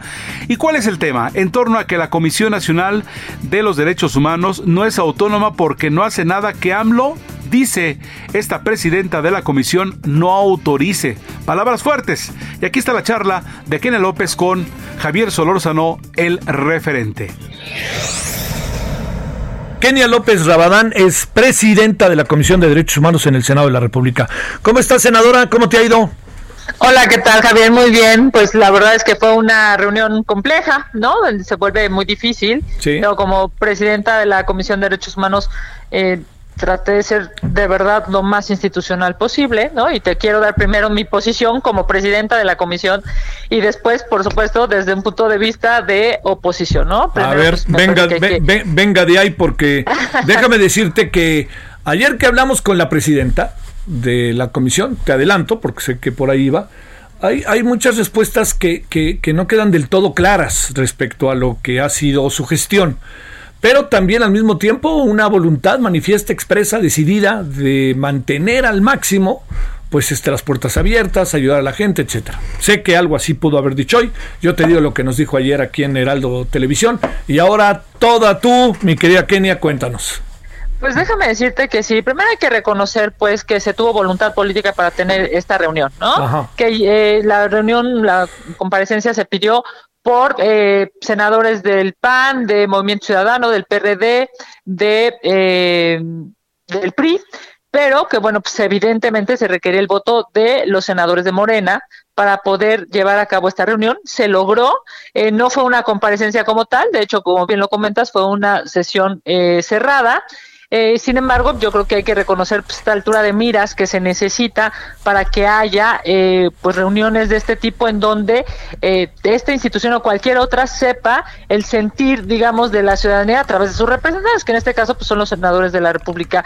También hay que, yo te diría, así que esto lo estuve diciendo en muchísimas reuniones y bueno, pues ahora lo digo yo, le envié el punto de acuerdo a los todos los coordinadores de los grupos parlamentarios, incluyendo al senador Monreal, y bueno, pues logramos construir este acuerdo para la reunión de hoy. Me parece que fue una reunión dura, ¿no? Me refiero a pues, compleja, hay como eh, visiones muy polarizadas sobre lo que está pasando en la CNDH.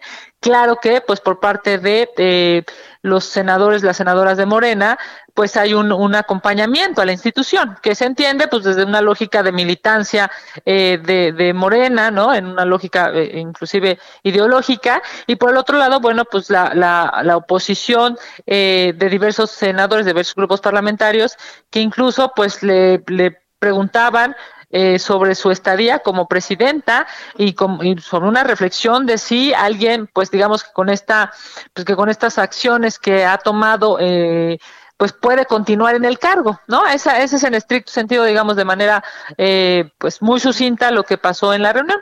Yo te quiero decir desde el punto de vista PAN, ¿no? Ya hablando eh, como eh, oposición, pues yo te diría es bien difícil tener una reunión en donde una presidenta llega y lee un discurso le hacen pues aproximadamente entre 20 y 30 preguntas, no contesta casi ninguna y vuelve a leer otras hojas, ¿no? Se vuelve muy difícil, Javier, porque pues de lo, que se trata es de, incidir, digamos, ¿no? De decirle, hay mal, hay muchas cosas que están mal, o sea, la, preocupación, digamos, de inicio de que hay un recorte en la CNDH y que ese mismo recorte haya sido planteado por la propia institución, pues es como darse un balazo en el pie, ¿no? Este, yo sé que el tema de la pues de, los ahorros y, y, y, de la austeridad es importante, pero pues yo no entiendo por qué ahorran en eh, cuestiones como derechos humanos y no ahorran en hacer una refinería. O sea, me parece verdaderamente terrible en, nuestro país. Hay algo que a mí me llama muchísimo la atención, es este desorden administrativo que tienen adentro de la institución. Ah, nombró, digamos, a directores generales porque no los puede nombrar visitadores porque no cumplen con la ley, no tienen los requisitos, los estudios necesarios para ser visitadores, luego le renuncian, la acusan a ella de irregularidades, ella los acusa de traidores. Y esto todavía podría ser, digamos, eh, a lo mejor eh, entendible en términos administrativos, aunque no justificable, pero lo que me parece cierra con un broche terrible es el tema de la exigencia de las víctimas, ¿no? Este ver a una víctima amarrándose a una silla, ver a una víctima entrando a unas instalaciones porque no ha sido escuchada y ver al presidente de la República que se preocupa más por un cuadro de madero que por la vida de las mujeres en este país, pues la verdad es que es muy desalentadora a la luz de todo lo que está pasando en un México hoy convulsionado por tres temas, por el tema económico, por el tema de salud y por el tema eh, de inseguridad y no vemos a una comisión de derechos humanos haciendo nada para corregir esto. A ver, este, eh, ¿pidieron la renuncia? Sí, hubo, pues digamos, hubo eh, posiciones. El PAN le preguntó, eh, digamos, el PAN le dijo que era necesario que reflexionara, ¿no? Este, pues de su estadía y si era necesario pues eh, renunciara o digamos dejara de estar en, en, la presidencia es una decisión de ella no no, no, no le puedes pedir una, una, lo que le, lo que hizo el PAN es decirle pues, que tiene que valorar que que estando en las condiciones en las que está, este, pues, se vuelve imposible no continuar en el cargo. El senador independiente, el senador Álvarez y Casa también, que además públicamente ya ha pedido, este, digamos, eh, la renuncia, en este caso, pues, digamos, hizo una referencia a esa eh, eh solicitud eh, anterior que hace unos días ha hecho. El senador de Movimiento Ciudadano, el senador Juan Cepeda, también hizo un énfasis en esta, pues esta necesidad de, eh, este, valorar su estadía o no. Te digo que fue una, una sesión dura, ¿no? Por un lado pues, tienes a los senadores de Morena tratando de contencionar el, el, el, pues el tema, ¿no? Y por el otro lado tienes pues a MC, a, al PAN, al senador independiente, al PRI haciendo este pues señalamientos. La senadora eh, Betrones eh, preguntaba eh, entre varias cosas el tema de los pues de los niños con cáncer que, que hoy este, se encuentran en condiciones absolutamente complicadas. Y bueno pues en, en todos estos temas eh, tiene que ver una acción o en su caso una omisión, ¿no? La mayoría de las veces de eh, la CNDH y, y, de esta administración específica. ¿Ha tenido una merma en términos de recomendaciones, Javier? Sí, sí, sí.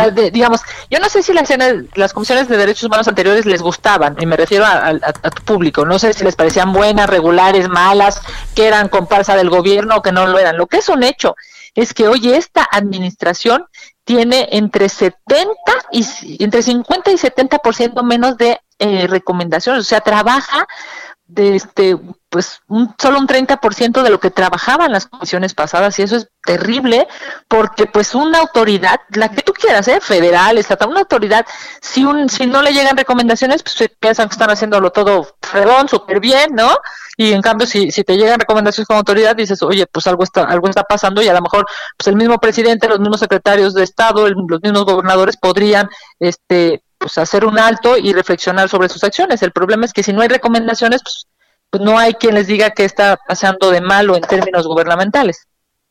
Este, Kenia, ¿tienes la impresión, te pregunto, de que eh, a ver, porque aquí estamos también ante un asunto que tiene que ver sí con convicciones, sí con una, eh, con una voluntad y diría yo con, con, con, principios, como que no se duda del personaje respecto a estas variables. Pero déjame preguntarte algo que espero no ser muy rudo, ¿no? Pero ¿tiene las capacidades, tiene la agenda para estar ahí? Te pregunto. Me parece que no, por algo muy elemental. Tiene demasiado cariño y demasiada subordinación a este gobierno y eso hace imposible a una comisión de derechos humanos eh, que pueda ejercerse con autonomía o pueda ejercerse haciéndole ver eh, sus errores a los, al gobierno. Cuando tú, digamos, cuando a ti te toca calificar a un amigo, es difícil que pueda ser objetivo. Eso es lo que pasa hoy en la CNDH. ¿no? Eh, se llegó eh, pues yo diría en la sesión más complicada en la historia de esta legislatura del Senado de la República, la más, ¿no? Es en la que más violencia, agresión, gritos, lonas, pancartas, hábil, jaloneos, una, fue una sesión horrible, acusando eh, digamos, dos, dos eh, votos robados, una cosa terrible. Y dicen que lo que mal empieza, mal acaba, ¿no? Me parece que esta historia ha empezado muy mal. Yo creo que ni ella misma, me, me refiero a ni ella misma como persona, como activista, por la lucha de ella, de su mamá, de su familia, parece que ni ella misma se merece eh, esto que está pasando, pero pues de, deben de, reconocer o deben de entender que no se puede ser pues y parte. O sea, si, si tienen ideológicamente y, y en afectos en cariño, ¿no?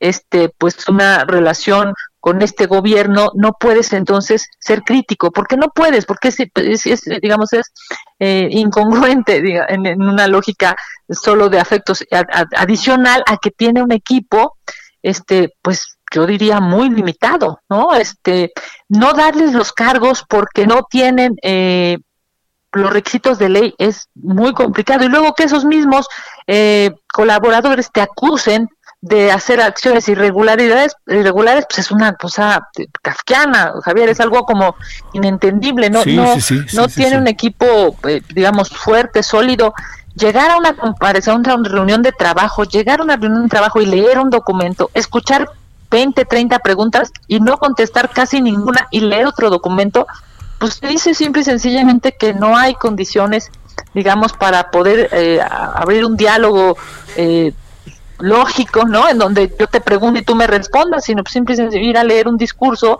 pues es simplemente tratar de cumplir con un requisito y eso no le ayuda a las víctimas de este país. ¿Se le perdió a Morena su capacidad crítica? ¿Se dedicó a defenderla o también hubo voces que pudiéramos, este Kenia, pues considerar y que pudieran establecer cosas diferentes al futuro corto? No, no, me parece que Morena ha definido, bueno, salieron algunas senadoras a decir que la van a seguir respaldando y defendiendo. O sea, es, me parece que hay, hay una como confusión con, eh, pues, con los, las senadoras y los senadores eh, del grupo oficial, del partido oficial, ¿no? Porque de primero deben de entender que ella, eh, pues, la, señora Piedra representa un organismo autónomo, o sea, no, no, no, no es parte del gobierno, ¿no? Aunque parezca, pero no lo es, cuando menos formalmente no lo es. Y, y hay pues muy poca, eh, digamos, muy poca crítica, si no es que no la crítica, y, y, eso hace todavía más difícil, ¿no? Porque dicen que cuando estás enfermo, pues lo primero que tienes que hacer, Javier, es reconocer que estás enfermo para ir a buscar una medicina. Y si esta administración, esta Comisión de Derechos Humanos no reconoce que hay una enfermedad y esta enfermedad estriba en que no está apoyando a las víctimas, en que no hay, eh, digamos, una estructura jurídica que ayude a las víctimas y que además no han emitido ninguna recomendación en medio de toda la pandemia, si no reconocen que esos son errores, pues cómo van a corregirlos. Ese es el problema de fondo. Me parece lo primero que tienen que hacer es aceptar que está, digamos, que hay cosas que se necesitan corregir para poderlo hacer. Pero bueno, se, ve difícil. Oye, lo que también veo, Kenia, es que pues esto va a seguir tomada la sede. Vamos a quedarnos ahí un buen rato y vamos a tener una sede alterna donde estará la señora este Rosario y, así seguiremos, ¿no? Este, pues eso no está bien, oye, digo, digamos, hay que hacer acuse de recibo de las cosas para pues, pasar a un nuevo estado de ellas, ¿no? Yo, déjame decirte, me parece que algo que, que deben de entender las instituciones eh, es cuál es su papel. ese es el tema de fondo. A ver, ¿a qué le toca a la CNDH? A la CNDH le toca respaldar a las víctimas, no defender al gobierno. Le toca hacer señalizaciones claras, precisas a las autoridades de por qué. Porque una mujer, fíjate, yo, yo digamos, siendo empáticos eh, con una persona a la que pues probablemente asesinaron a tu hija, violaron a tu hija, este, hay un desaparecido en casa, tú buscas las instancias legales, ¿no? Vas a las fiscalías, esperas que haya una resolución de un juez. Cuando no encuentras eso, tu última instancia, digamos, es acudir a los organismos protectores de derechos humanos, llámese CNDH, llámese CEAP, llámese CONAPRED, CONADES, en fin, eh, buscar a las, estas instituciones que protegen sus derechos humanos. Es increíble que hoy las instituciones de derechos humanos están subordinadas al gobierno, porque entonces pues ya no tiene salida. Una víctima en este país, ¿a quién va a acudir? Si acudiendo a la CNDH, la CNDH su prioridad es eh, pues decirle sí, señor, al presidente de la República. Ese es el tema de fondo. Y si las instituciones no entienden la importancia histórica, además, Javier, porque estamos hablando de hoy de un tema, eh, hay, hay, digamos, hay un antes y un después. En todos los gobiernos seguramente habrá muchas cosas, pero hoy estamos en medio de una pandemia en, en donde los temas de salud están, digamos, eh, pues mostrando no la falta de eh, capacidad del sistema público de salud la cantidad de personas que, que, fallecen en un hospital privado contra la cantidad de personas que fallecen en un hospital público pues es, es abismal. ¿por qué? bueno pues porque eh, el servicio de salud es, es, malo pues y si y si el, la CNDH no le dice al secretario de salud que su servicio de salud es malo pues nunca lo van a corregir. Y así en temas de seguridad y así en temas económicos en fin se vuelve muy complejo Querida senadora, te mando un saludo, Kenia. Un abrazo, muchas gracias por la oportunidad y aquí seguimos también en el Senado. Sale, saludos, hasta luego. Solórzano, el referente informativo.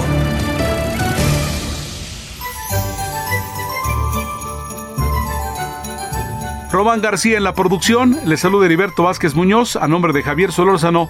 Este es el resumen que estamos presentando para ustedes en este 24 de diciembre. Que tengan un gran día, felicidades y hasta entonces.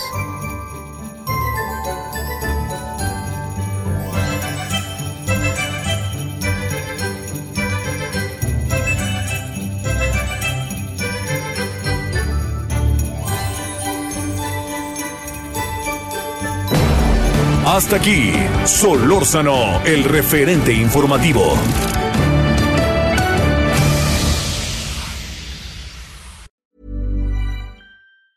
Hi, I'm Daniel, founder of Pretty Litter. Did you know cats tend to hide symptoms of sickness and pain? I learned this the hard way after losing my cat, Gingy. So I created Pretty Litter, a health monitoring litter that helps detect early signs of illness by changing colors, saving you money and potentially your cat's life. Pretty Litter is veterinarian developed, and it's the easiest way to keep tabs on your fur baby's health right at home. Go to prettylitter.com and use code ACAST for 20% off your first order and a free cat toy. Terms and conditions apply. See site for details.